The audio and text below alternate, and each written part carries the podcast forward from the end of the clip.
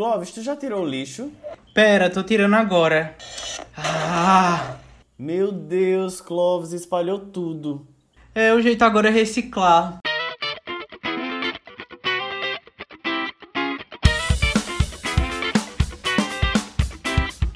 Oi, eu sou o Clóvis. E eu sou o Leslie. E, nós, somos os Espalha Lixos. Do Pop ao Trash, um podcast sustentável.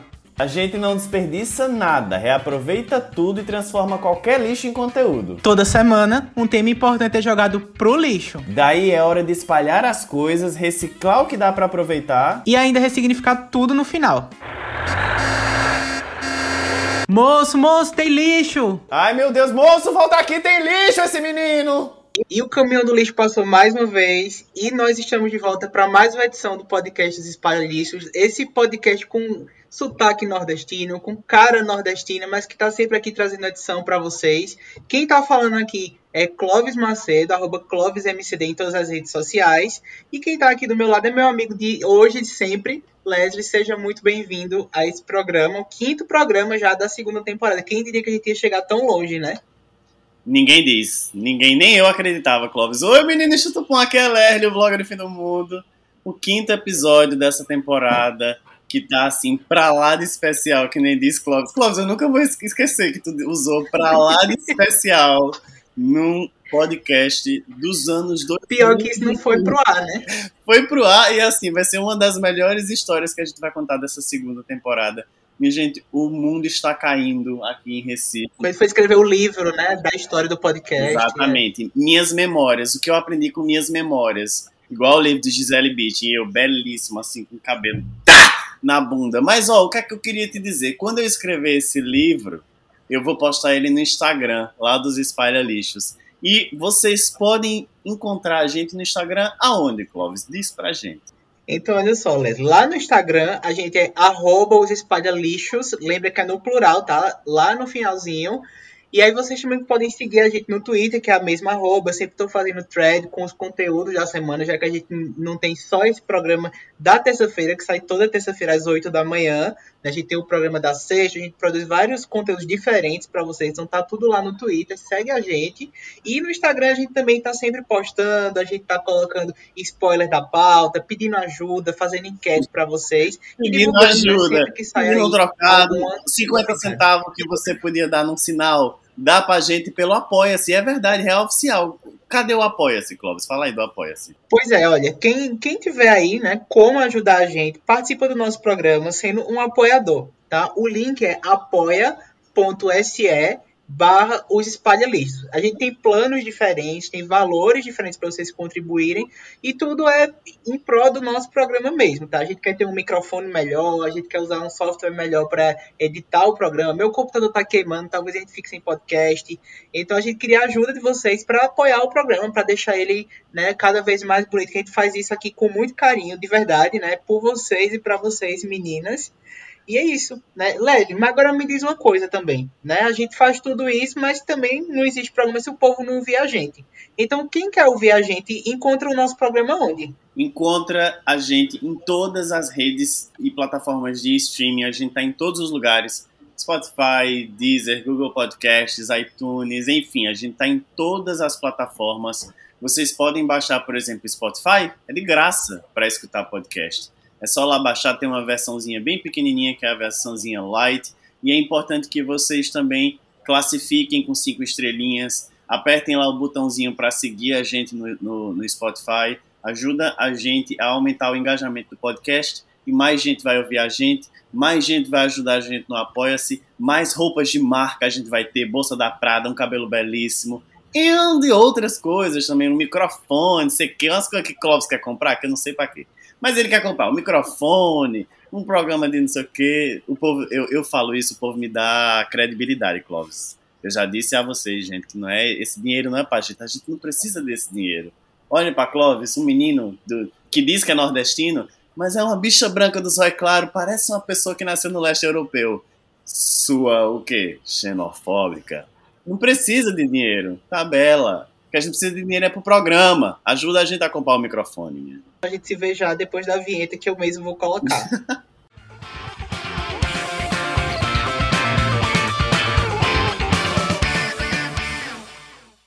Estamos de volta. Esse é o momento prolixo. Né? O momento prolixo é aquele momento que a gente joga as coisas pro lixo, que a gente pega tudo que está acontecendo né? e joga para cima tentando espalhar. Né? O nosso programa é um programa aí conceito, né? cada bloco, cada momento, tudo pensado com carinho.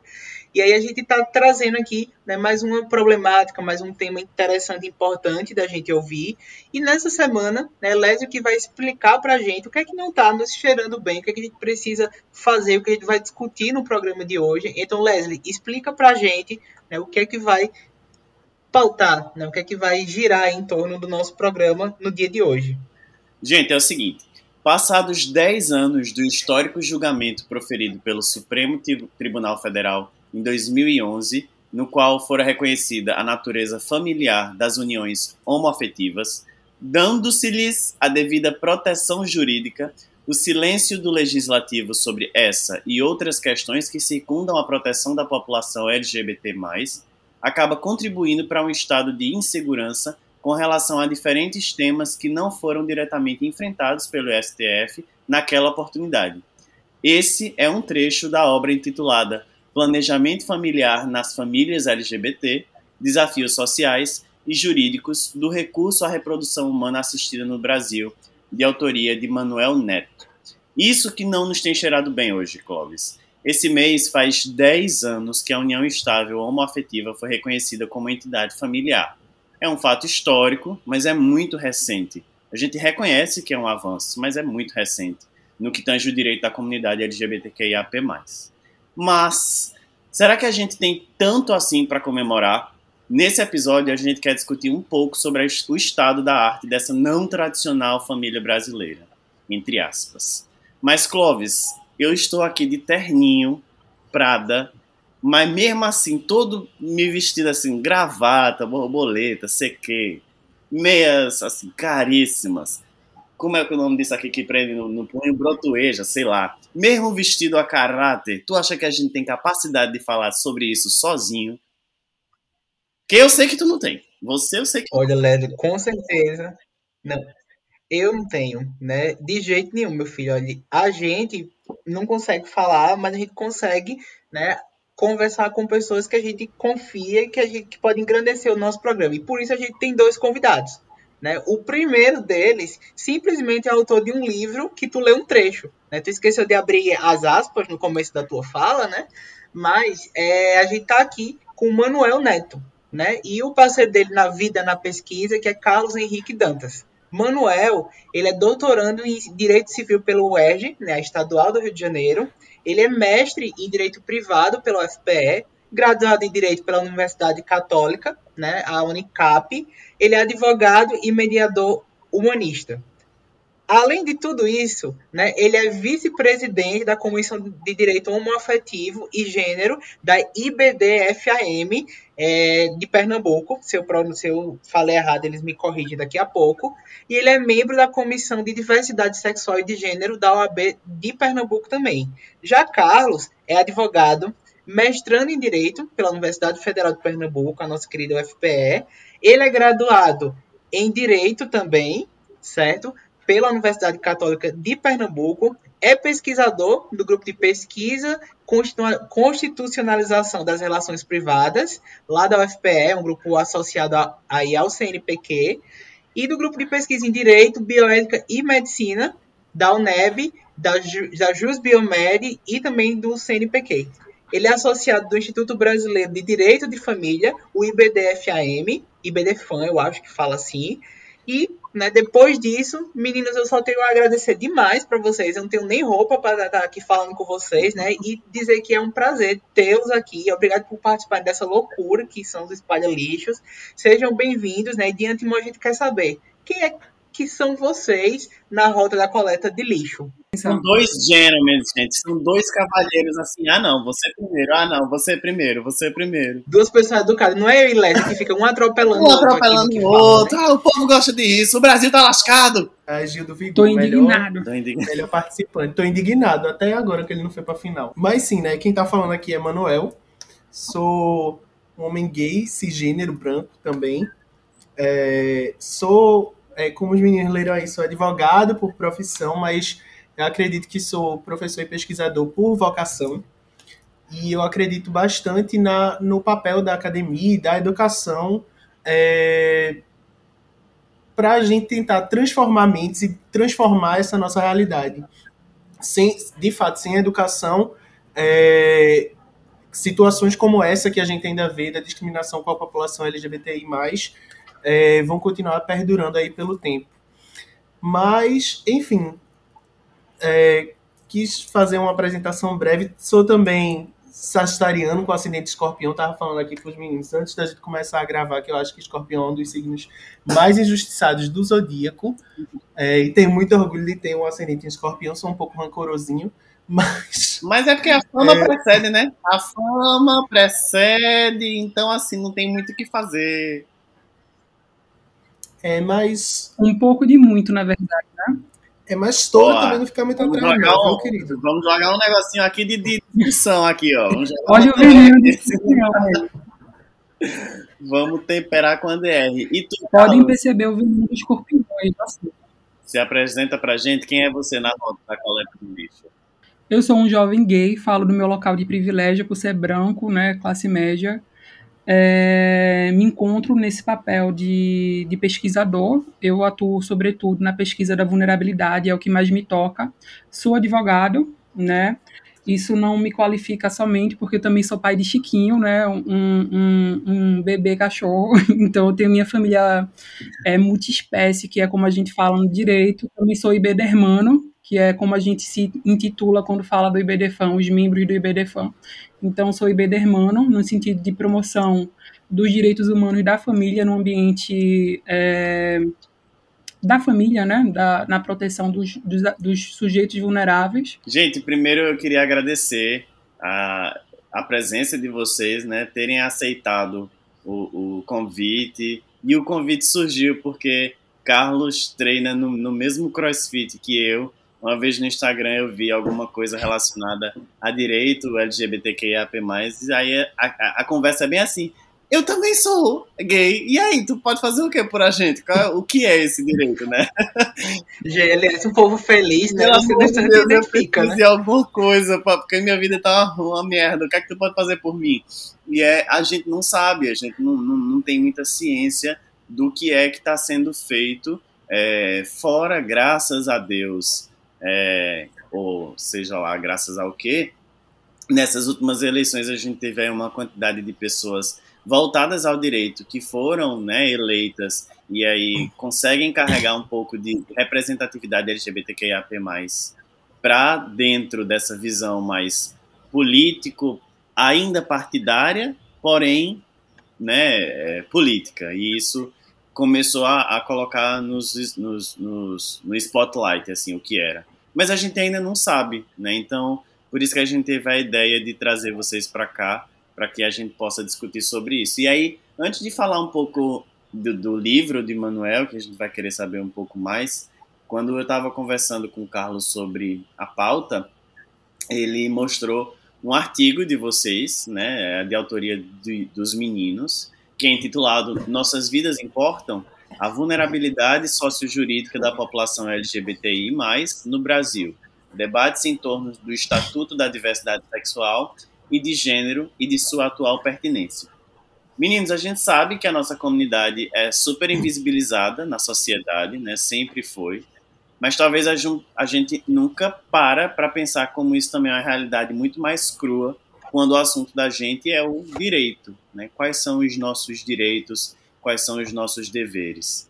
É, eu acho que muita gente se apega a isso porque falar sobre direito LGBTQIAP+, pode soar como um preconceito, porque direito deveria ser apenas direito, né? Já que a gente está buscando é, igualdade e equidade, acho que muita gente se apega ao fato, né, de, de, de achar que não existe direito LGBT existe o direito. E os LGBT são humanos e é direito humano. E nos, no manuscrito vocês falam bastante sobre isso. E aí, se vocês pudessem resumir um pouco para os nossos lixers, para os nossos ouvintes, o que é que consiste essa invisibilização, assim? O que é que vocês atribuem essa invisibilização da comunidade LGBTQIAP+, no direito?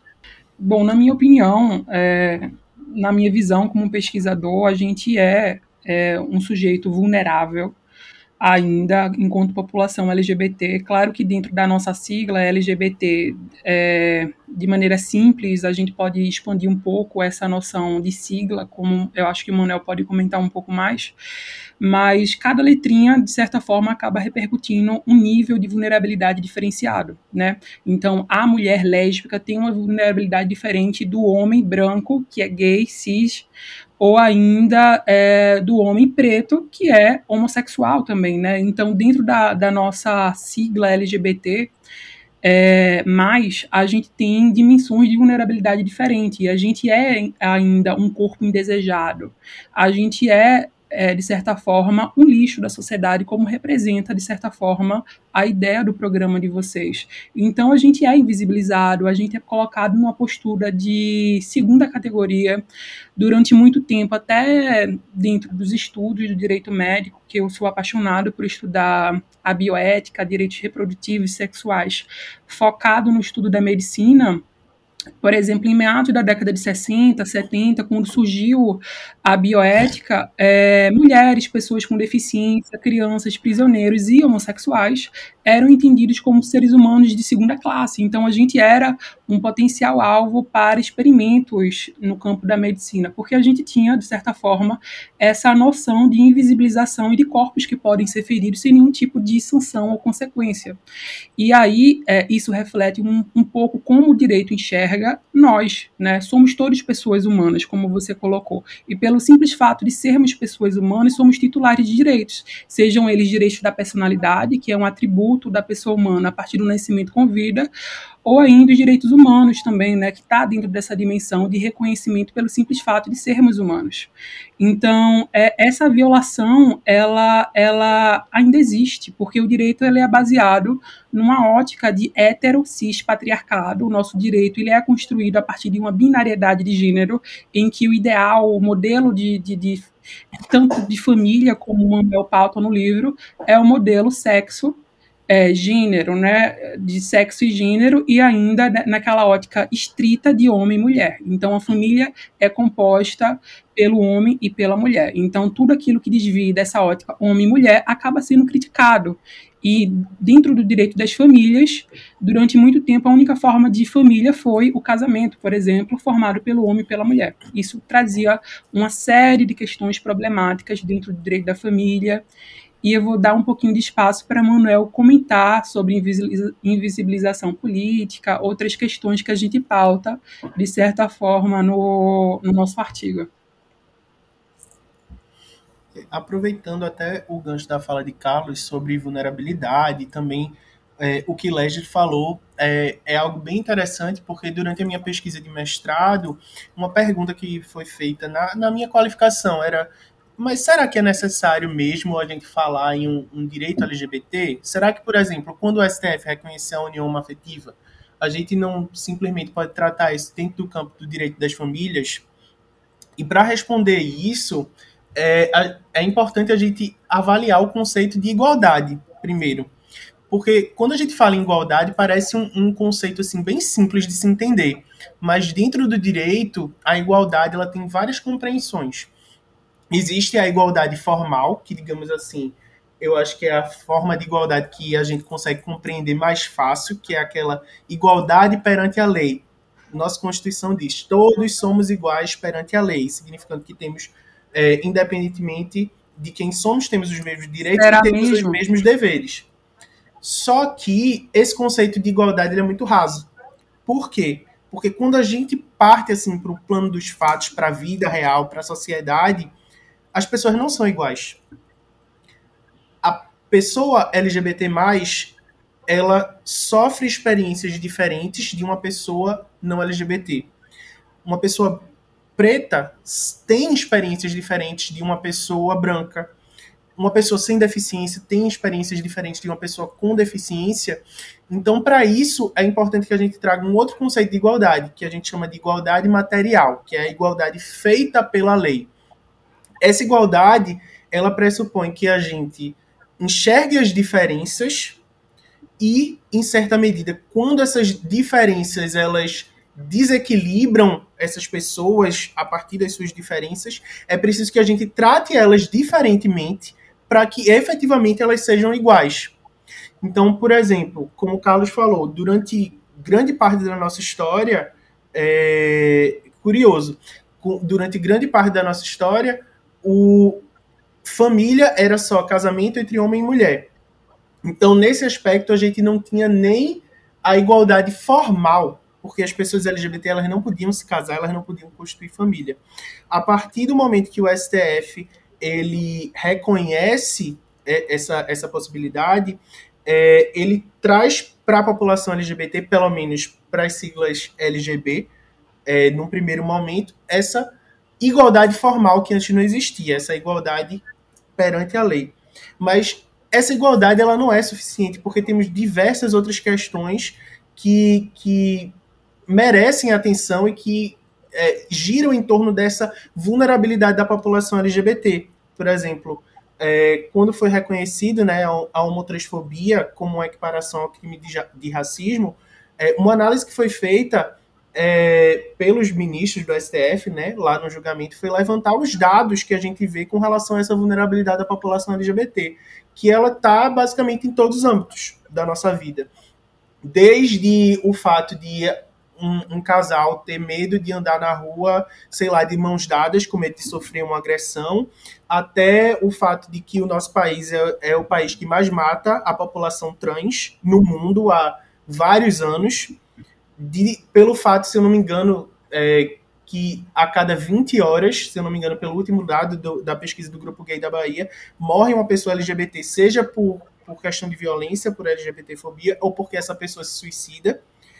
E aí nos faz questionar também por que a gente tem um alto índice de suicídio dentro da população LGBT, porque a própria família, que seria o ambiente assim de acolhimento, de início de uma de um, de um acolhimento dessa população, muitas vezes é, é o primeiro espaço onde essa pessoa sofre violência. Uhum. Então, essa ideia de essa vulnerabilidade que a, que a população LGBT tem em vários é, aspectos da sua vida reflete, inclusive, na própria legislação que não garante os nossos direitos. E aí, é por isso a importância desse, desse reconhecimento dessa vulnerabilidade, para a gente reconhecer é, a situação específica das pessoas que integram a população LGBT em toda a sua diversidade, para que a legislação ela possa acolher essas pessoas de uma forma mais é, digna, né? De acordo com as suas dignidades. Maravilha. Meninos, a gente estava estudando, né, para fazer a pauta, para ver como a gente poderia aproveitar a presença de vocês e a gente sempre encontrou, né, nos trabalhos de vocês, sempre discussões que falavam bastante dos dogmas do, do patriarcado, ou melhor, né, o hétero cis patriarcado, que aí é um grande problema não só do Brasil, do mundo. E a gente já falou um pouco sobre isso no episódio 10 da primeira temporada na época, né, a gente não se atentou no que isso também está ligado às relações homoafetivas, né? Como o caso, por exemplo, das pessoas trans e o reconhecimento das novas famílias, que é o que vocês já estão conversando aqui com a gente.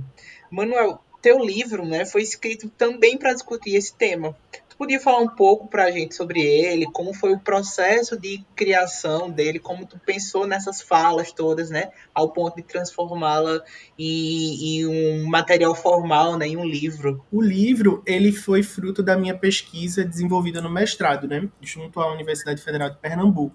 Mas digamos assim que o, o nascimento dele, a concepção dele já vem desde antes da minha graduação, porque na verdade desde é, desde quando é, eu comecei pagando a disciplina de direito de família, né, direito das famílias, como eu prefiro chamar, é, para ressaltar essa perspectiva plural, é, com a professora Maria Rita de Holanda, que inclusive é a presidenta do IBDFAM Pernambuco aqui, e que é uma grande defensora dos direitos da população LGBT. Ela, junto com a Luciana Brasileira também, é, são nossas amigas, companheiras de grupo de pesquisa, junto com a Maria Berenice Dias também, elas fundaram a, a nossa é, Comissão de Diversidade Sexual e de Gênero da OAB Pernambuco, que vale ressaltar, foi a primeira Comissão de Diversidade Sexual e de Gênero do Brasil no sistema OAB. E é, desde as aulas dela, eu fui me deparando com as questões que eu trato da, das famílias LGBT, né, mas eu trato com recorte de reprodução humana assistida, que seriam aquelas técnicas é, inseminação artificial, a fertilização in vitro, né, famoso bebê de proveta, a gestação subrogada, que popularmente é conhecida como barriga de aluguel, que nem é um termo né, muito apropriado, assim, porque a barriga de aluguel dá uma ideia de, de retribuição pecuniária que não existe nessa prática, pelo menos no Brasil. E o que me chamou a atenção em, em digamos assim, unir a temática LGBT com a temática da reprodução humana assistida é que elas têm uma coisa em comum. Ambas carecem de lei no Brasil. A gente não tem uma lei que tutele é, a população LGBT em nenhum aspecto. O que a gente tem são decisões é, do, do STF, sobretudo, que regulam algumas questões. E no que diz respeito à reprodução humana assistida, a gente também não tem nenhuma lei que, para não dizer que não tem nenhuma lei, a gente tem um artigo do nosso Código Civil que também não é suficiente para regular essas técnicas em toda a sua complexidade. E aí eu vi, eu me vi diante de uma situação cheia de omissões do nosso legislativo e me, isso me fe, é, fez eu me perguntar, caramba, a gente está diante de uma situação totalmente onde o, nosso legislativo é totalmente omisso. Como é que a gente consegue garantir um planejamento familiar legítimo para a população LGBT? É, o planejamento familiar né, é, um, é um direito constitucionalmente assegurado a todas as pessoas, é, seja se, estejam elas no contexto de um casal ou de, de uma pessoa sozinha, e ele preza basicamente de que essas pessoas, essas entidades familiares, digamos assim, elas têm a liberdade de escolher se querem ter filhos ou não, quantos filhos vão ter, com que espaço de tempo vão ter esses filhos, se é, se e, e para que esse planejamento familiar ele seja efetivo, é, é, o único papel do Estado é garantir essas, essas pessoas o acesso à informação sobre métodos de concepção, de contracepção e tudo mais, e oferecer essa, essa, essas informações para que as pessoas possam se autodeterminar, segundo sua autonomia. Ah, eu quero ter o meu filho através do método tradicional, digamos assim, o coito sexual. Eu quero adotar, eu quero ah, ir numa clínica de reprodução humana assistida e ter um filho biológico com auxílio médico, enfim. E a gente tem vários problemas em atribuir filiação, do ponto de vista jurídico falando, né, o vínculo de filiação, é, às pessoas LGBT, quando a gente não. que se recorrem principalmente a essas técnicas de reprodução assistida, quando a gente não tem uma lei que regule nenhuma dessas situações. Então a gente é, de, é, então na minha pesquisa a minha intenção era basicamente me debruçar sobre esse tema e encontrar subsídios no nosso próprio ordenamento jurídico, porque no direito a gente não trabalha somente com a lei, assim, texto da norma.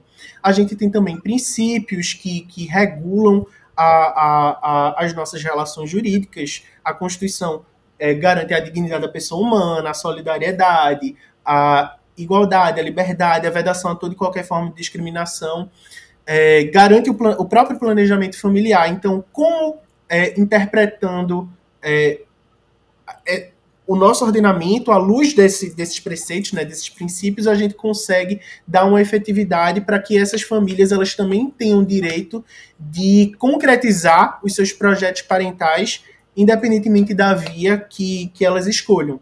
Então, a minha intenção era basicamente essa. E aí, no meu TCC, eu, eu me debrucei especificamente sobre a família homoafetiva. E no mestrado, eu acrescentei também a, as famílias transafetivas, que, é, digamos assim, são mais invisibilizadas ainda. A, a, população trans ela é mais invisibilizada é, dentro de, da própria comunidade LGBT. É, e isso tudo é, é, fruto dessa, desse heterocis patriarcado, né? Que, que a nossa sociedade, é, no qual a nossa sociedade está embasada, né? Então, basicamente, a minha intenção no livro é discutir um pouco disso e, de certa forma, pensar um direito que ele vá além desse heterocis patriarcado e partindo também de, de uma de uma mente pensante que não seja simplesmente um homem hétero branco cis é, privilegiado. Por mais que eu tenha os meus privilégios por ser um homem branco gay, mas eu estou é, partindo do meu local de fala enquanto pesquisador enquanto um, um homem gay que está tentando ver como a gente pode desconstruir essa, essa, essa construção heterossexual patriarcal da, da nossa sociedade e tentar é, dar um, um toque ma maior de diversidade né, ao, ao, direito, digamos assim. Eu acho massa que o, o... Gente, para vocês que são igual a mim, iguais a mim, que julgam o livro pela capa, o livro ainda é lindo. Então, assim, a capa do livro ainda é linda, ainda tem isso. E eu acho isso muito massa, porque é, é um negócio que é criado no TCC, né? Vira um, uma monografia, uma dissertação, e aí vira um livro. Isso é foda. E, e fora isso, o fato também da gente. A gente tem um, um, cuidado muito grande hoje, né, na militância. Inclusive, no segundo episódio, no primeiro episódio da temporada, a gente falou sobre isso. É, sobre poder né, sobre empoderamento, sobre lugar de fala, mas é, é, é, é, são pessoas como vocês que têm esse poder nas mãos de, de, de respeitarem os privilégios que tiveram, entenderem as posições que vocês têm hoje e, de fato, reconhecer o poder que vocês têm hoje para falar por aquelas pessoas que não, não tiveram esses mesmos privilégios, não têm esse mesmo poder, né? Isso, isso é muito foda da gente entender que está acontecendo. Pois é. E aí, é, pra gente. É... E também eu penso que. Fala, Clóvis, fala. Tô falando que enquanto os meninos falavam e, e tinham essa atitude de consciência mesmo, é, no contexto que eles estão inseridos, nos próprios privilégios, eu também pensava que comigo que também se não forem esses gays, brancos, privilegiados, que conhecem o direito, né? Quem é que vai falar por essas é. pessoas que muitas vezes não têm acesso nem à informação? Né? Quantas pessoas é, estão fazendo esse tipo de trabalho e que tem uma situação totalmente diferente da dos meninos, né? Isso mostra que a ferida é muito maior, né? O buraco é muito mais embaixo do que mostram pra gente. E aí é que eu penso que a gente brinca, a gente até transforma em meme, né? Dizendo assim, olha, ninguém solta a mão de ninguém, mas eu acho que é quando se escreve um livro desse, eu acho que é quando se faz um podcast como esse, né? Ter as nossas militâncias de dia a dia, de conversar com alguém, de conhecer alguém, de falar do que se faz, que a gente vai puxando as pessoas, né? Mais um exemplo também, mais um, um caso, um case de como a pesquisa é necessária. Né? A pesquisa não é só para as pessoas fumarem maconha na universidade, como dizem por aí, né? Certos genocidas. Mas se for, tá tudo bem também é sobre isso. Cuidar dos nossos. Hein? Exatamente. Eu, eu acredito e é, e é muito engraçado. nisso. Talvez a gente não consiga mudar o mundo, mas o que é que a gente pode fazer para tentar mudar o mundo que a gente está vivendo hoje em dia, sabe? Eu, pelo menos nas minhas pesquisas, eu parto muito desse, desse ponto de partida. É, eu queria fazer apenas um apêndice. No direito, geralmente, o direito homoafetivo, que é como a gente chama também como uma das nomenclaturas, geralmente é tratado pela pessoa heterossexual. Então, a gente tem um quantitativo enorme de mulheres brancas, cis, que não necessariamente vivem né, é, a invisibilização. Então, assim, quantitativamente, geralmente são mulheres, existem homens heterossexuais também, mas a gente sabe que existe aquele fator de screening. Poxa, eu sou homem hétero pesquisando isso, vão achar que eu sou viado, né? E aí isso acaba caindo para o papel da mulher que pesquisa, tem interesse, mas que a única vivência dela é aquele amigo chaveirinho homossexual que ela conhece, que ela vê, e que não necessariamente está traduzindo o local de fala daquela população, mas que é muito importante essa pesquisa, né? É muito importante que outras pessoas pesquisem, deem visibilidade para o nosso tema. É, e também é necessário que nós, homossexuais, pesquisemos nossos direitos para a gente tutelar alguma coisa que talvez fique é, invisibilizado para essas pessoas que não são né, é, necessariamente integrantes da população LGBT, porque a gente vive isso. Então, quando a gente toma corpo, voz pelos nossos direitos, a gente consegue defender com mais propriedade. Não estou dizendo que de maneira melhor, né? Todos cons conseguem fazer isso. Agora, isso é apenas um apêndice, vocês podem cortar. Foi só mais por porque eu vi o Clóvis falando e aí ele. Eu achei interessante trazer essa informação. A gente fala demais, né? Ah, a gente fala demais. Querido, aqui, você, o, nome do, o nome do quadro é Momento Prolixo. Por aí você tira. Nós também somos assim. E, e Me o, identifiquei. Que, eu, que eu acho engraçado é que o que eu acho engraçado é que toda essa história começou por uma bio de um Instagram.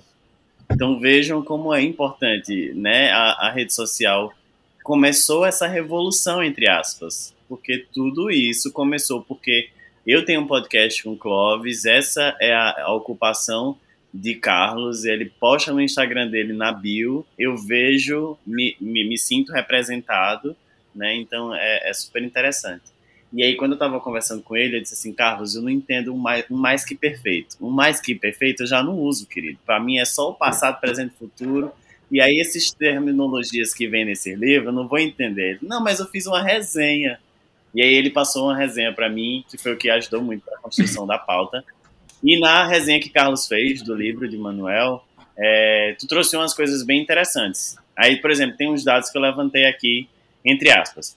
Declaração Universal dos Direitos da Criança, que é de 59. Estatuto da Mulher Casada, de 62. Gente, vejam os anos. A Lei do Divórcio, de 77. A própria Constituição, essa, essa, esse, esse papel que a gente usa hoje, de 88. E somente de 2011 é que sai uma decisão proibindo a discriminação da pessoa GLS à época, né, ainda, e o reconhecimento da nossa entidade familiar, né, dessa, dessa parceria homoafetiva. E, gente, 59, 62, 77, 88, isso é muito recente, né? E eu tinha algumas perguntas que todas elas foram respondidas até agora, né? Eu tinha essa, essa dúvida que eu acho que o patriarcado teria, né, se a gente tivesse conversando com alguém, assim, iria dizer, para que um direito LGBTQIAP+, se não um direito humano, né? Então acho que vocês já falaram muito sobre isso. É, mas o que eu acho, o que eu queria saber de Carlos, assim, que fez a resenha, e de Manuel também, fica super à vontade para responder, é por que tão devagar? Hoje tem uma galera que trabalha com isso, e por que ainda assim é muito devagar? Quem é que, que, que, que barra isso, sabe?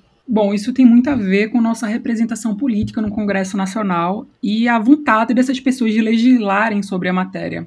Como a gente conversou, e talvez tinha menção a isso no, no episódio 10 né, do podcast de vocês, é, na vertente do direito, o direito ele é baseado no patriarcalismo. Então, quando a gente olha para o direito de família, a gente enxerga que a família ela nasce é, a partir desse vislumbre do patriarcado.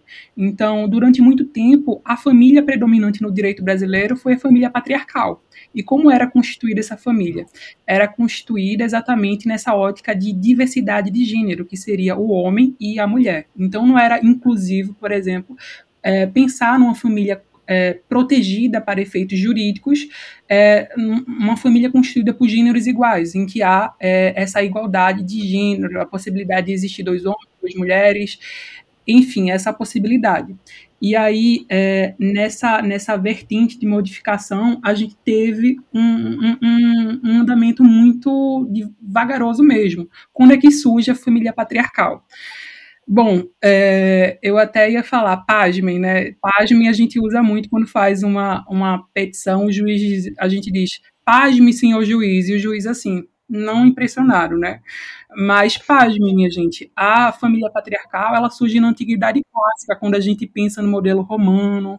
Então, assim, é, o que era a família patriarcal naquele modelo, naquele modelo, né, no caso, era o homem, o chefe da família, que ele tinha o poder sobre os escravos, sobre a mulher e sobre a prole. Então era um poder de exercício sobre a mulher. Esse poder de exercício sobre a mulher era chamado de é, de poder marital. Então, o homem ele tinha o poder de educar essa mulher que deveria ser submissa aos cuidados do homem.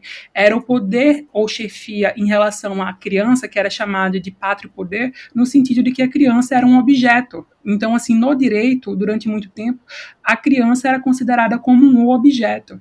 Então, essa evolução é, legislativa que eu comento em relação é, a, a, dissertação do Manuel, não necessariamente ele, ele toca em todos esses aspectos, mas a família patriarcal no direito brasileiro, ela começa a ser relativizada a partir da instauração do, do, do período republicano, em que a gente tem a nossa primeira Constituição republicana, a gente tem o nosso primeiro Código Civil, ainda baseado muito nessa ótica patriarcal, mas em meados do século XX a gente tem um processo de mitigação mais latente, quando a gente tem essa, essa discussão da Declaração Universal dos Direitos da Criança, o Estatuto da Mulher Casada, que finalmente veio garantir capacidade jurídica para a mulher no casamento. Por quê?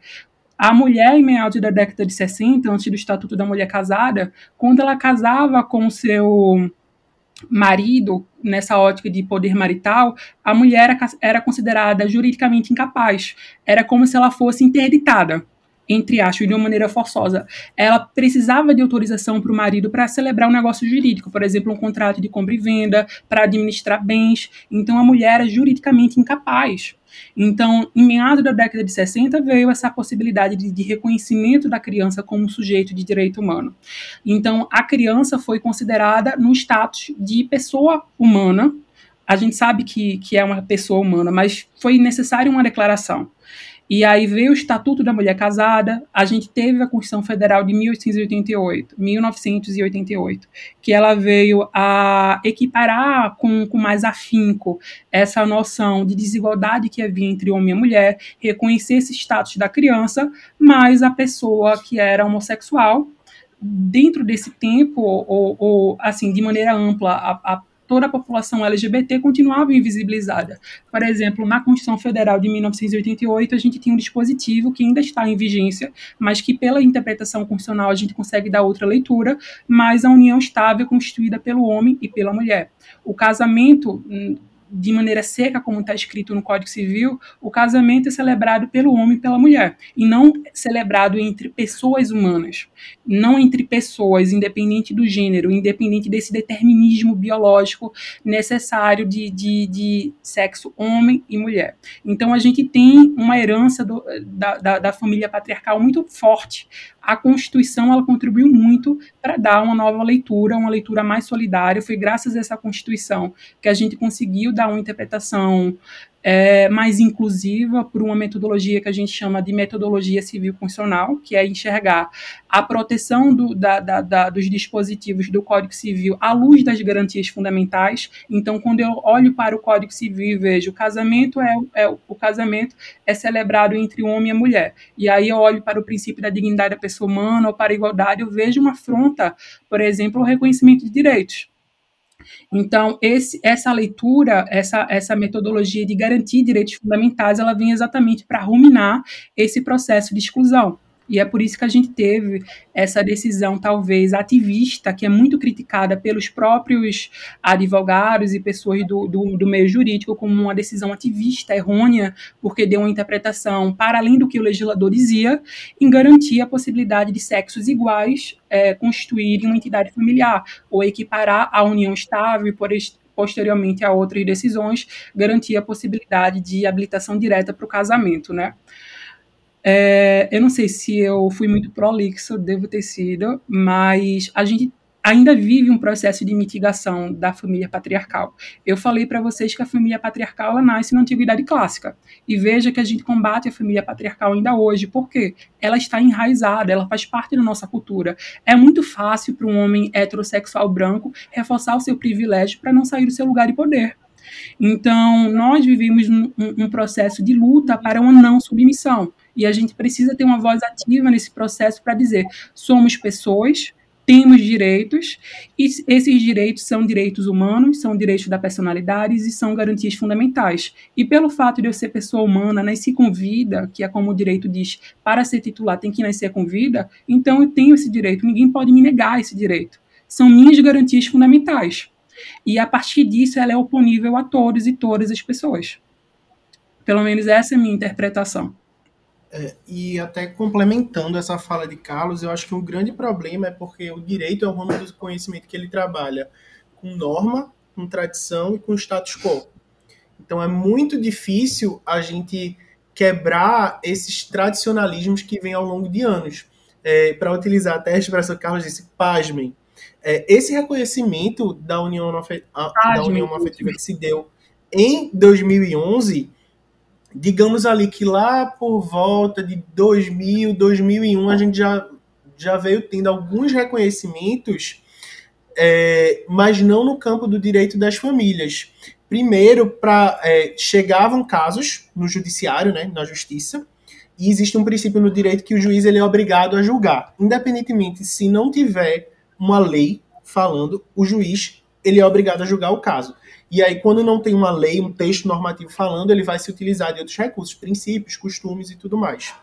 Então, começavam chegando casos para tentar reconhecer é, as famílias homoafetivas, e a princípio, é, o que, digamos assim, um mecanismo jurídico que se tentou é, para dar um mínimo de garantia a essas pessoas foi reconhecer, não como família, mas como uma sociedade de fato, que é o que a gente chama.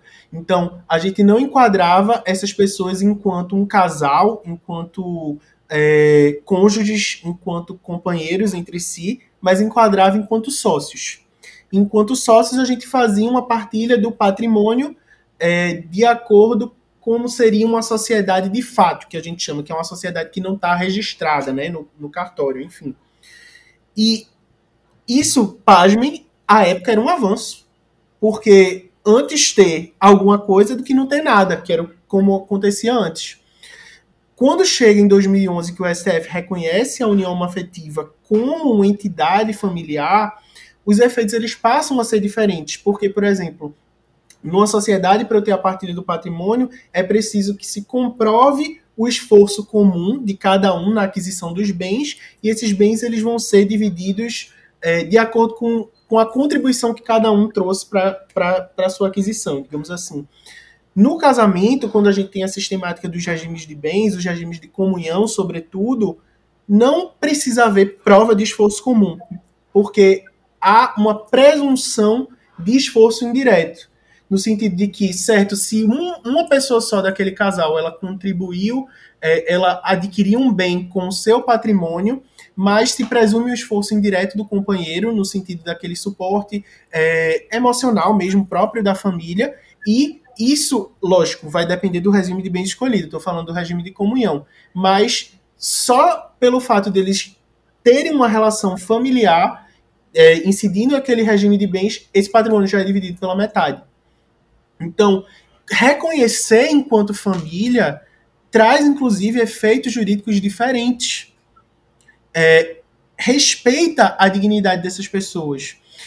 E é, só para contribuir ainda mais para o debate, a gente teve esse reconhecimento em 2011, como vocês bem disseram no começo. A gente ainda não teve lei que reconhecesse isso, mas a gente teve outros avanços também para a população LGBT. Em 2018, a gente teve uma decisão que reconheceu a possibilidade de pessoas trans mudarem seus registros civis quanto ao nome e ao gênero, né, independentemente da realização de cirurgia, é, reconhecendo que a identidade de gênero seria é, auto-percebida e que, portanto, seria a pessoa que, através da sua autodeclaração, poderia é, retificar esse registro independentemente de decisão judicial. É, inclusive, existe provimento, as pessoas podem realizar isso diretamente em cartório, as pessoas maiores de idade. É, em 2019, a gente teve a equiparação da homotransfobia ao crime de racismo, também para combater, como uma forma de tentar combater essa violência LGBT. No ano passado, a gente teve a, a, a declaração de inconstitucionalidade daquela vedação que existia a que homens que fazem sexo com homens pudessem doar sangue. E todas essas conquistas elas foram feitas através do poder judiciário. E aí a gente tem um grande problema no direito também, porque a gente é, o nosso Estado ele se divide pela ideia da tripartição dos poderes. A gente tem o poder executivo, o poder legislativo, o poder judiciário.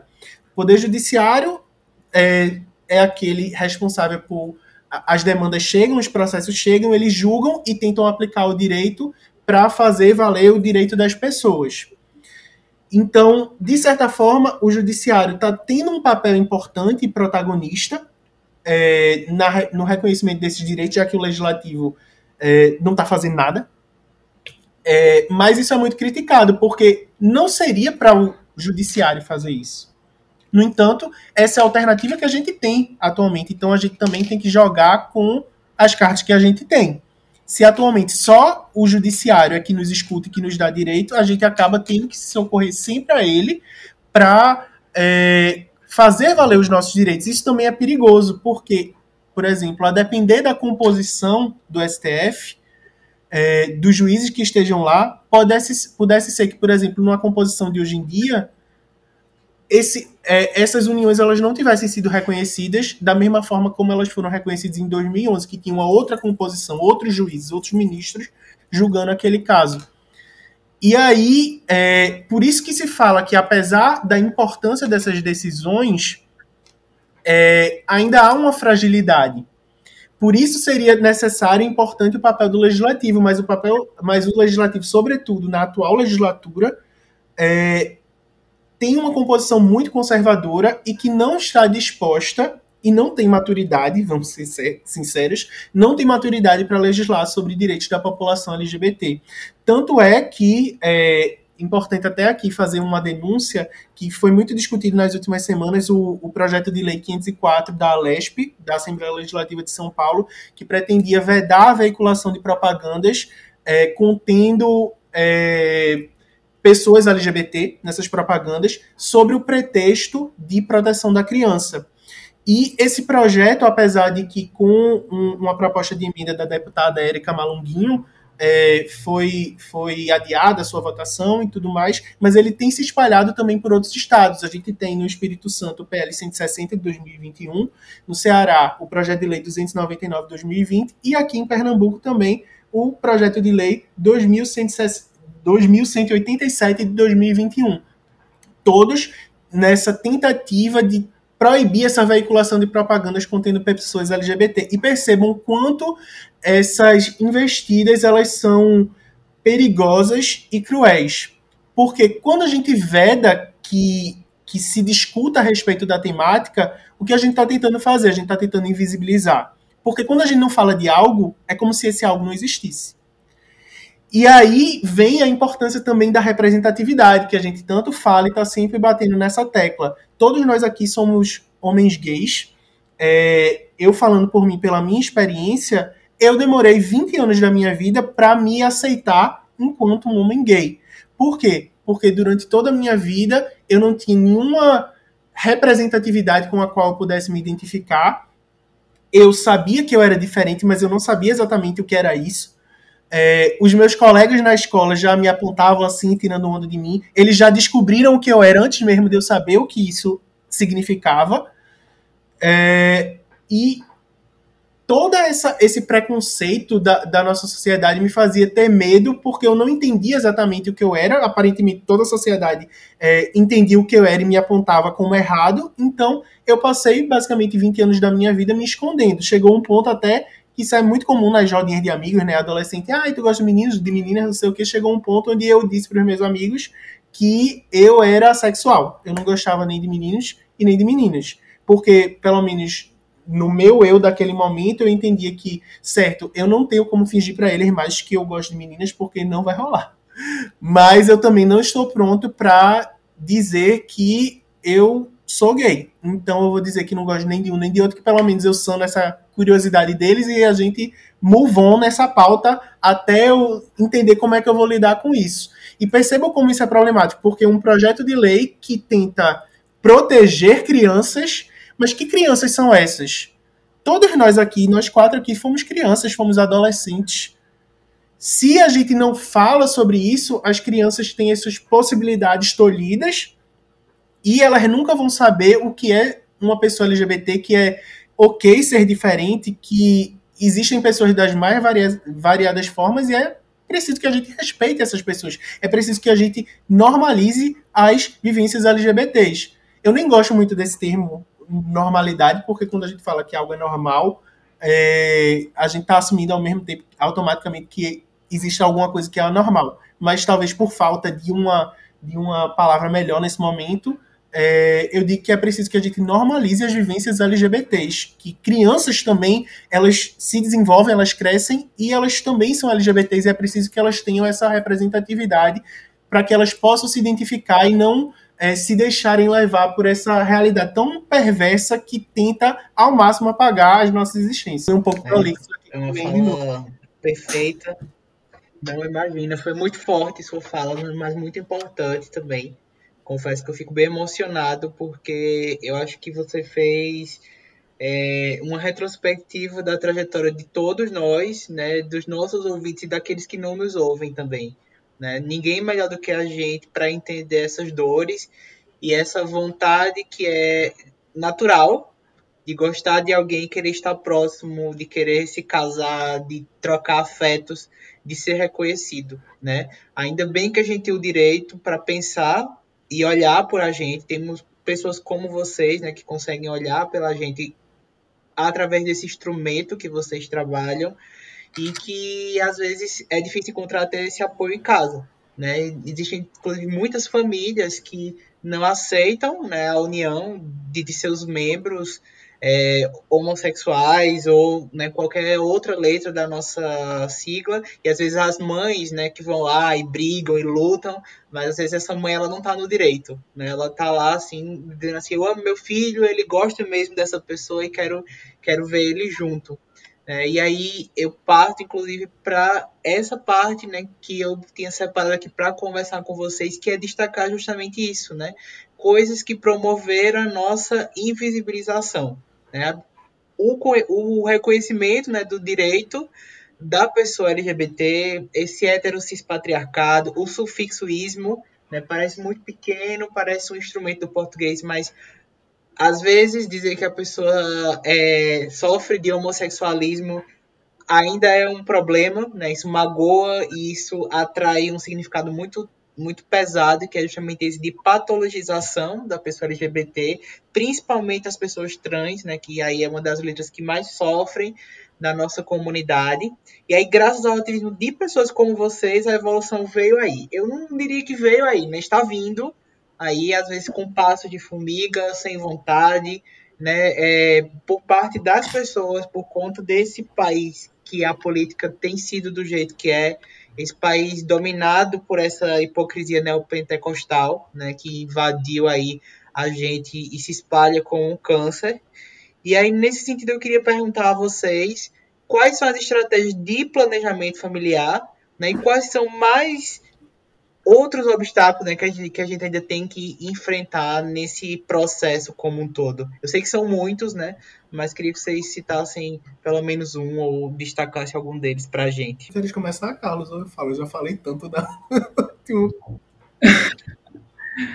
É, bom, eu enxergo a possibilidade da objeção de consciência, que é a possibilidade do médico é, se opor em realizar por exemplo, o processo de, de fertilização in vitro ou, a, o adequado manuseamento da técnica reprodutiva por acreditar que é, vai contra aqueles princípios morais que ele adota. Então, isso seria um obstáculo para a concretização do, do planejamento familiar, ainda que o planejamento familiar seja um direito fundamental da pessoa humana, é, existe esse, essa possibilidade de, de objeção de consciência que, para mim, esbarra, de certa forma, é, num conflito de direitos fundamentais, porque de um lado a gente teria a objeção de consciência, né, a, a, autonomia desse médico, e por outro lado a gente teria uma garantia fundamental de um desejo de uma construção de uma parentalidade, né? Então isso seria um conflito é, latente. E aí a, a, as normas do Conselho Federal de Medicina tentaram mitigar isso recentemente, um projeto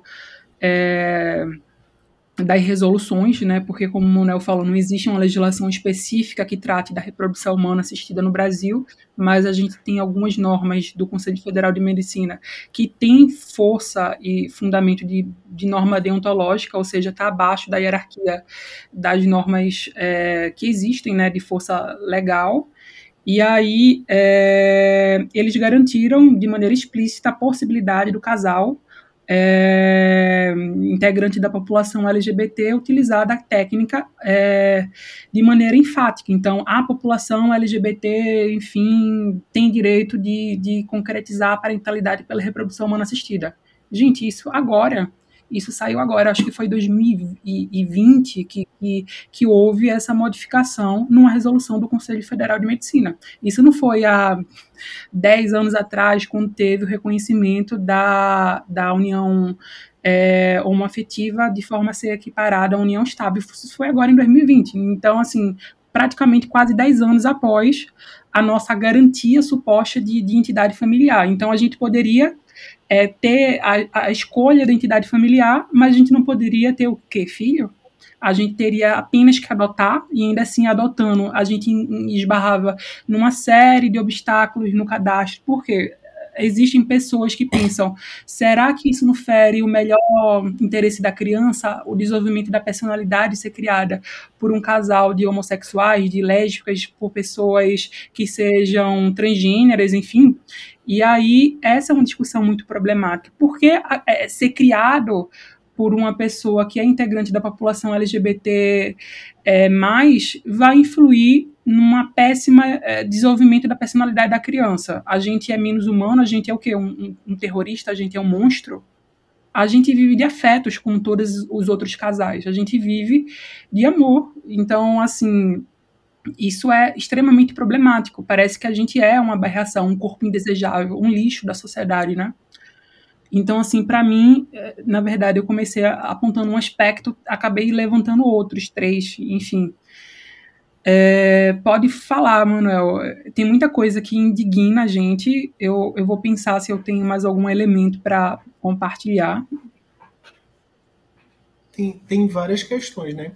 É, como eu falei para vocês, quando, quando a gente fala em planejamento familiar, a gente fala em liberdade e autonomia. Em a pessoa poder escolher como ela vai concretizar seu projeto parental, se é que ela quer ter um projeto parental, porque o fato de você não querer ter filhos também é abarcado pelo planejamento familiar, é um direito que lhe assiste. Mas quando você quer ter esses filhos, e a gente fala da população LGBT, é um problema. Por quê? Porque todo o nosso ordenamento jurídico ele foi construído com base numa família heterossexual e cisgênera. Então, quando a gente inverte, quando a gente traz novos sujeitos, novos corpos para serem tutelados pelo direito, é preciso também que a gente faça determinadas adaptações para que essas pessoas elas tenham seus direitos conferidos também. Como o Carlos disse, em 2011 foi reconhecido a união afetiva e depois foi uma nova luta para reconhecer a possibilidade da pessoa poder adotar, da pessoa poder se utilizar da reprodução humana assistida, porque se levantava muito esse, esses mitos, né? Esses preconceitos de que é, uma criança ser criada por um, um, um casal homoafetivo, enfim, um casal de homens, um casal de mulheres, seria prejudicial essa criança. Ah, porque a criança ela vai ser LGBT também. Parece o quê? Que ser LGBT é uma doença. Eu toquei aqui, ai, vira bicha. Agora a criança virou bicha. E aí é um problema mais na sociedade, né? Porque a gente já reconheceu as bichas o direito de, de poder é, se juntar e fazer uma família. Agora eles vão reproduzir um monte mais de bicha e daqui a pouco não tem mais gente hétero por aí. É, isso é muito enxergar a população LGBT por essa ótica da patologia, de doença. Ai, a gente tem. E é o, é o que eu costumo chamar de meia inclusão. A gente dá um, um agrado para eles calarem a boca, mas também não vai deixar eles, eles terem direito a tudo. Eles querem o quê? Privilégios, entre aspas, como diria o, o atual presidente, né, que gosta muito de falar que a gente quer buscar privilégio. Privilégio de quê? Privilégio viver numa sociedade que mata a população LGBT à torta e à direito. O que se busca é justamente a, a uma tentativa de equiparar esses direitos. É, um, uma questão que, por exemplo, foi me perguntada na minha banca é que, por exemplo, o casamento, se em um momento ele foi a única forma de constituição de família, de, de certa forma, hoje em dia, ele não tem mais aquele mesmo peso, aquele mesmo valor que ele tinha antes é, o, o, divórcio ele ele está muito naturalizado na nossa sociedade. Então, diante de uma sociedade onde as pessoas elas é, enfim, nem sempre optam pelo casamento como uma forma de constituição de família, a gente ainda está buscando o, o, reconhecimento de um direito que é muito atrelado a uma ótica muito discriminatória dessa família patriarcal, dessa, dessa família institucionalizada, tradicional, só que o casamento, digamos assim, ele está desacreditado com relação à população hétero, né? Que sempre pôde casar. para que a gente possa falar em uma autonomia de fato, é preciso que eu tenha o direito para eu poder escolher não exercê-lo. Então, é... e quando a gente fala do planejamento familiar, tem mais esse problema porque a gente envolve a figura da criança e, e, a, e a pessoa LGBT, ela é, é, a, a, retórica que é construída é que a, a pessoa LGBT é prejudicial à criança porque ela pode influenciar a criança, mal influenciar a criança, e a criança virar, virar entre aspas, LGBT também.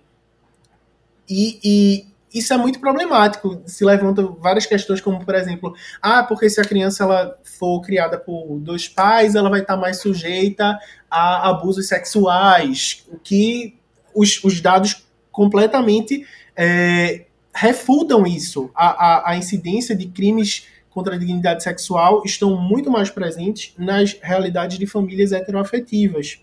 Aí tem outras questões também. É, por exemplo, o direito à adoção. Hoje em dia, é, a adoção afetiva é algo mais tranquilo também. É, no judiciário já se aceita e se entende que não é o fato da pessoa ser LGBT que vai ser prejudicial à criança. E que é, a, a, população LGBT, assim como as pessoas heterossexuais, cisgêneras, elas também têm vontade de, de, de, ter filhos. Enfim, alguns não têm, mas os que têm, têm essa vontade, é preciso que esses direitos sejam assegurados. Aí, beleza, a gente consegue a adoção, mas aí quando vem para a reprodução assistida, aí diz: ah, mas pra, é, vocês não podem ter filhos naturalmente. Aí tem a adoção, um monte de criança em abrigos e instituições. Não seria muito mais digno é, vocês adotarem do que ter um, gerar uma nova criança, botar uma nova criança no mundo com um monte de gente aí para adotar? Mas aí eu pergunto, certo, mas e a quantidade de, de, pessoas heterossexuais que podem ter os seus filhos biologicamente e que não pensam em adotar? Não é muito mais digno adotar? Então vamos obrigar todo mundo a adotar quando não tiver mais criança, aí todo mundo agora pode se reproduzir. É, a grande questão é o planejamento familiar ele parte da liberdade. Então, se tem várias opções, é preciso que se dê às pessoas essas opções para é, escolherem qual a melhor via, porque cada uma dessas vias tem os seus prós e contras. Por exemplo, com relação à adoção, é, e aqui só para lembrar, ressaltar, né, que hoje em dia a nossa Constituição veda qualquer tipo de discriminação entre os tipos de filiação. Então, se você for um filho socioafetivo, que a gente chama, né, como filho por adoção, se você for um filho biológico, todos esses filhos têm os mesmos direitos, que antes não acontecia isso, mas hoje em dia todos os filhos são filhos independentemente e essa filiação ela produz os mesmos efeitos no direito. E, é, por exemplo, na adoção a gente tem todo um processo de habilitação, tem o cadastro de adoção, que é extremamente demorado, é, que é preciso que realmente a pessoa ela se autodetermine em se submeter a todo aquele procedimento para ter o seu filho, que não deixa, que não é nem mais digno nem menos digno do que uma pessoa que se recorre a uma clínica de reprodução humana assistida para ter lá os seus filhos é, com o auxílio dessas técnicas, que também tem os seus contras, por exemplo, o fato de não ter uma legislação que, que assegure essas técnicas torna é, essa, esses projetos parentais, digamos assim, é, faz com que eles tenham uma menor segurança jurídica, mas também é uma via que precisa ser garantida. É, outro problema também que a gente pode vislumbrar, sobretudo, é com relação à população trans.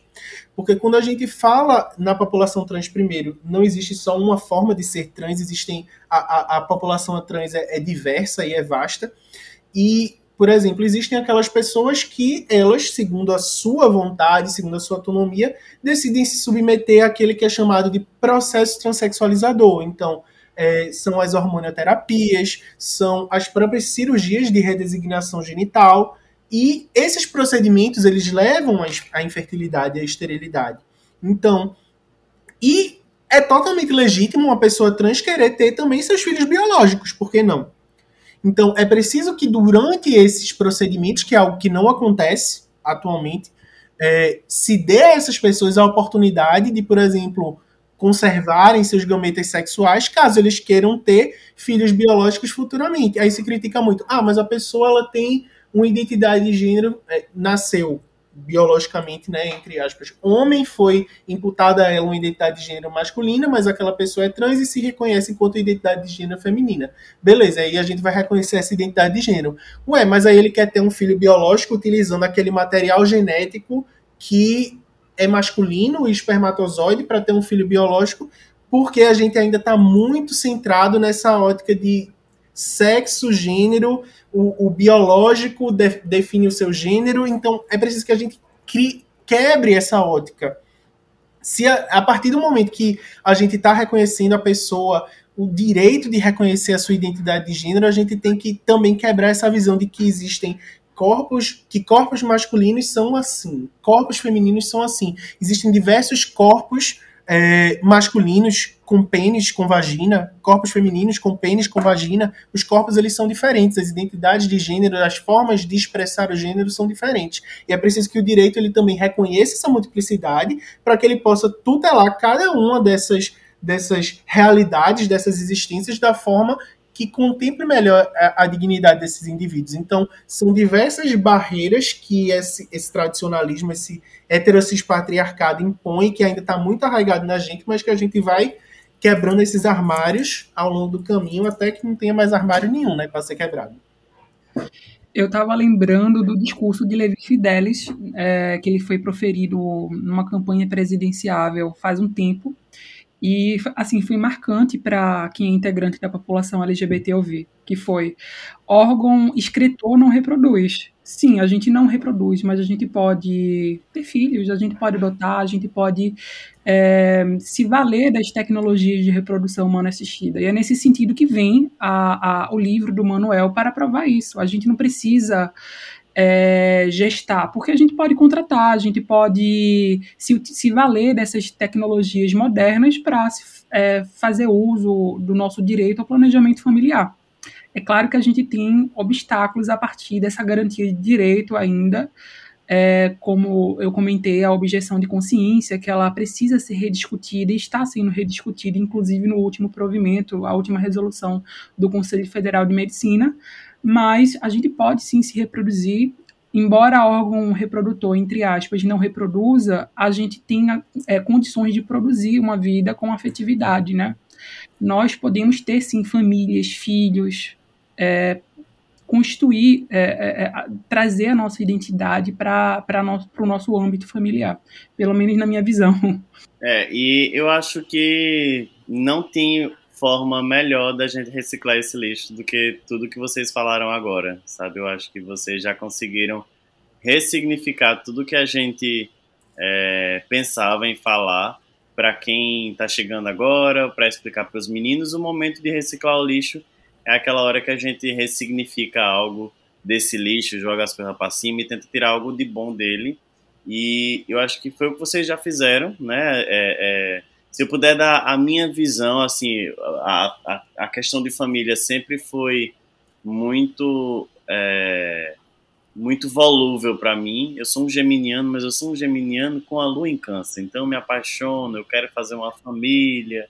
Aí do nada não quero mais nada, te fode para lá e vai-te embora. Aí depois eu quero filhos, depois eu não quero filhos, depois eu quero cachorro, depois eu não quero cachorro, não quero ninguém, eu quero liberdade mas é sobre ter a opção de escolher, né? Não é sobre ter a decisão do que eu quero, é sobre ter a opção do que escolher. E eu acho que isso, é que foi a fala de vocês, é, me deixou muito, muito feliz assim em ter feito esse episódio, porque de fato eu não reconheço o privilégio que eu tenho de poder escolher, né? E, e é justamente isso que vocês têm tentado e eu fico muito feliz por Carlos estudar isso e colocar lá na bio do Instagram, que criou uma conexão para falar sobre um livro que a gente está com o autor do livro aqui, né, pernambucano. Então, eu já deixo aqui o meu obrigado por trazerem esse tema, que é o que a gente precisa para os espalhalixos realmente, é o que a gente tem tentado fazer, de alguma forma é, criar e expectar, né? Assim, tentar ter esperança em alguma coisa em alguma perspectiva, que foram isso que vocês trouxeram aí. E tu, Clóvis, o que é que tu recicla, o que é que tu ressignifica desse lixo todo? Olha, É, mais do que nunca, depois de ouvir essas palavras dos meninos, eu quero cada vez mais me politizar né, em relação a todos os temas que abraça a minha comunidade. Eu acho que um podcast é muito pouco. Eu acho que o meu voto é muito pouco. Eu acho que eu tenho que partir para para o corpo a corpo, é falar, é conscientizar, é conversar com outras gays e mostrar para elas que a gente precisa se juntar porque quando o negócio ferve, só tem a gente por a gente mesmo. E eu queria também nesse momento lembrar, né, que há poucos dias a gente perdeu no Brasil o Paulo Gustavo e que foi uma pessoa que inclusive está nos ajudando a reacender um pouco esse debate, né, porque ele deixou filhos, ele ele ele não adotou crianças, né? Ele é, entrou em acordo com a, com a mulher, acho que essa mulher não é brasileira, é lá dos Estados Unidos, e ele tinha uma família, ele claramente tem uma família, né? Todas essas fotos que estão estampadas nas redes sociais, na televisão o tempo todo, sendo divulgadas massivamente, a gente tem claramente uma família de alguém que viveu, né, todas essas possibilidades que nós falamos aqui. Mas, né, nós temos mais uma vez também um homem branco, gay, extremamente rico, milionário, e que por, pelo trabalho dele, né, por conseguir aí, cativar essa sociedade, esse patriarcado que aceitou ele, né, com todas as concessões que ele teve que viver, né, para isso, aí é que o debate pode começar. Ver como é difícil para a gente, né, para você que é hétero, que está nos ouvindo, né, mas que você entenda e que pense aí na memória do Paulo Gustavo, né, e, e entenda que isso precisa virar um legado para a gente enquanto comunidade. Mas eu reciclo dessa forma e mais uma vez também deixo meu agradecimento aos meninos porque eu saio enriquecido desse debate e saio revigorado, né, utilizando aí os termos do Gil do Vigor, para dizer que a gente precisa resistir porque a gente existe e existe bastante. A gente não existe pouco, não, né? A gente quer existir, quer existir junto quero existir igual a todas as pessoas trans, quero exigir, existir né, igual a todas as lésbicas, os bis, as pessoas que não se identificam com nenhum gênero específico. Que a gente possa reproduzir todo o amor que a gente tem para as pessoas. É isso. É isso. Gente, muitíssimo obrigado por participar com a gente. A, a ideia foi muito incrível e as palavras de vocês também foram muito massa. Então, obrigado, Manuel. Obrigado, Carlos. Na verdade, real mesmo. Compre o livro de Manuel, tá? Eu quero que todo mundo compre o livro de Manuel. Sim, Manuel, diz pra gente onde é que tá vendendo esse livro. Vamos lá. É, meu Instagram, arroba Manuel Camelo Neto. Manuel com U, Neto com dois T's. É, minha família dificultou um pouco minha vida. Mas é, lá no meu Instagram, é, no link da minha bio, eu coloco um, o link direto remetendo ao site da editora Fórum, é, onde quem quiser pode adquirir o livro por lá. E quem quiser procurar também no site da editora Fórum, vocês acham por lá na biblioteca, é só procurar LGBT, que é, eu acho que meu livro é o único que trata da temática lá. Inclusive, eu queria agradecer a editora Fórum, porque ela não tinha ainda um, um um, uma vertente da, da, do seu ramo editorial voltado para a população LGBT e, querendo ou não, eles acolheram meu livro para começar difundindo também lá dentro dessa é, da realidade deles. Então, é, eu agradeço bastante e é isso. Queria agradecer vocês também pelo convite. É, para mim é uma honra sempre estar podendo falar sobre esse tema, porque é um tema que além de ser um tema que eu pesquiso, que eu estudo, é um tema que eu vivencio. Então, eu tô toda vez que eu falo sobre isso, eu estou falando sobre a minha existência, o respeito à minha existência e o respeito à existência da minha comunidade. Então, eu queria agradecer também vocês por essa, por abrirem esse canal e para a gente estar tá podendo falar sobre isso aqui. Passo a palavra para Carlos. Também gostaria de agradecer, gente. Eu fiquei muito feliz é, com a conversa com o Leslie. É, eu adorei participar do, do programa, achei fantástico. Eu acho que eu e o Manuel conversou muito, a gente observou alguns dos episódios de vocês e a gente ficou muito feliz em participar. Né? Eu, eu acho que também é outro privilégio estar aqui com vocês, um privilégio para a gente dois. Foi um momento de troca muito bacana. E é isso, tô, tô, gostaria de agradecer e sigamos juntos, né? a gente sempre tem que chamar vocês agora para um tema bem nada a ver, assim, sabe? Para quebrar Essa coisa assim, vai falar de, de No Limite. Aí vai chamar Ah, eu amo. novo Pode me chamar pra participar. falar de reality show, que eu fico regozijado. Falar sobre reality show, a gente chama vocês. Vigor... Gente, se vocês tiverem alguma notícia, algum comentário pra gente ler, lembre-se que a gente sempre posta lá no Instagram dos Espalhalixos, arroba os Espalhalixos. As redes sociais dos meninos vão estar divulgadas, divulgadas também lá pra vocês seguirem eles, tá? Muito obrigado, né?